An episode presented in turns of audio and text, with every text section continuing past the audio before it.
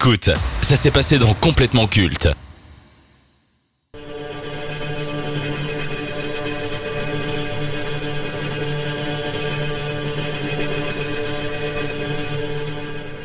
C'est un peu le bilan de cette émission spéciale consacrée à ce cinéaste.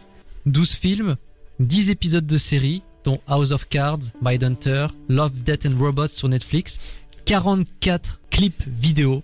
Il a tourné pour euh, Rick Springfield, The Motels, Billy Idol, Michael Jackson, les Rolling Stones, Madonna ou encore Justin Timberlake. 8 œuvres en tant que producteur, 5 projets d'animation, 5 rôles en tant qu'acteur. Deux de ses films, Zodiac et Social Network, sont dans la liste des 100 plus grands films du 21e siècle. Il est classé 39e dans la liste des meilleurs réalisateurs au monde selon The Guardian. 24 récompenses et 58 nominations. Golden Globes du meilleur réalisateur en 2011 pour Social Network encore. Et au box-office, c'est 2,1 milliards générés au box-office. Donc, David Fincher, génie ou escroc? Tu lui as dit 39e de tous les temps? Meilleur réalisateur au monde. Au monde, donc pas de tous les temps. Non, non, au monde. Parce que pour moi, il fait partie du top 10. Hein. C'est, je trouve, quelqu'un qui n'a aucun mauvais film en fait. C'est, ça, là où justement on pourrait reprocher à un Scorsese parfois euh, d'avoir des films un peu moins bons, des très très bons films réussis. Je trouve ici, moi, ce qui est en tout cas le mot qui, qui incarne, je trouve le mieux ce, ce, ce monsieur-là, c'est régularité. Et famille, avec tous les faits que tu as émis, comment dire autre chose que génie? Ce gars a fait des choses incroyables. Et a fait quoi C'est une variante de master class. Voilà, voilà, yes. Mais oui, non, bref, c'est un génie. Enfin, Mais il y en a, beaucoup pas- qui vont dire que David Fincher, ben, ce sont les premiers pas dans la cinéphilie. Ils vont pas vous dire que c'est un génie parce qu'il a utilisé des codes qui existaient déjà avant lui. Il les a juste mis à sa sauce. Et surtout, il y a un chiffre qui m'a interpellé, c'est ce qu'il a généré au box-office. Ces films n'ont généré qu'entre guillemets 2,1 milliards. Est-ce qu'au final, David Fincher est, vraiment un cinéaste si connu et populaire que ça pour le grand public? Moi, je pense qu'il n'est pas aussi connu que ça, mais pour le cinéma en lui-même, c'est un cinéaste hyper important et crucial qui est finalement un peu une colonne vertébrale pour le cinéma.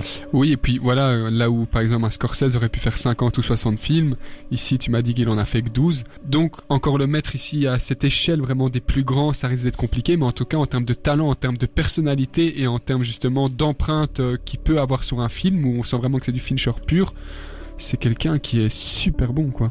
Est-ce qu'on va se rappeler de David Fincher dans les décennies à venir en tant que référence dans la mise en scène dans le 7 art? Ah oui, oui, clairement, enfin, c'est impensable de ne pas y penser. Malgré le fait qu'il s'est euh, associé à Netflix parce que je pense que dans les années à venir, on va plus trop le voir sur grand écran. Je pense qu'il a mis une croix sur Hollywood. C'est un milieu qui le dégoûte. Donc, ça veut dire moins de visibilité pour les films de Fincher.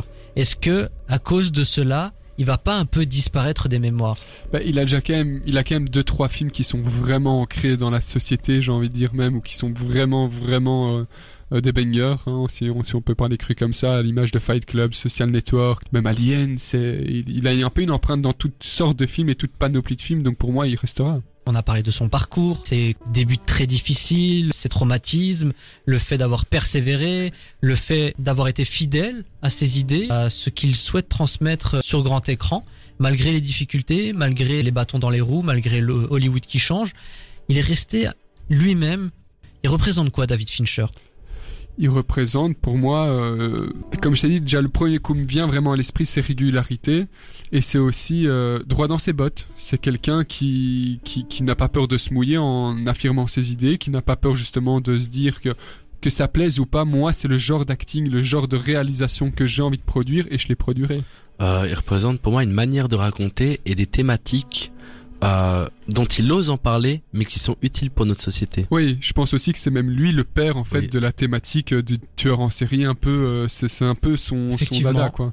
Il l'a mis au goût du jour, Ouais. avec euh, 15 ans d'avance. Est-ce qu'il est culte? Oui. Oui, je pense aussi. Jamais 203 encore une fois. Je pense qu'il est culte également. Et pour vous, très chers auditeurs, David Fincher est un génie ou un escroc? Bon, on connaît un peu la réponse, mais faites-le nous savoir sur dynamicone.be sur nos réseaux sociaux. Cette séquence sur un, un génie, je le dis, du 7 art s'achève sur Dynamic One. You know how much money you have in the bank. Not the car you drive. Not the contents of your wallet. fucking khakis.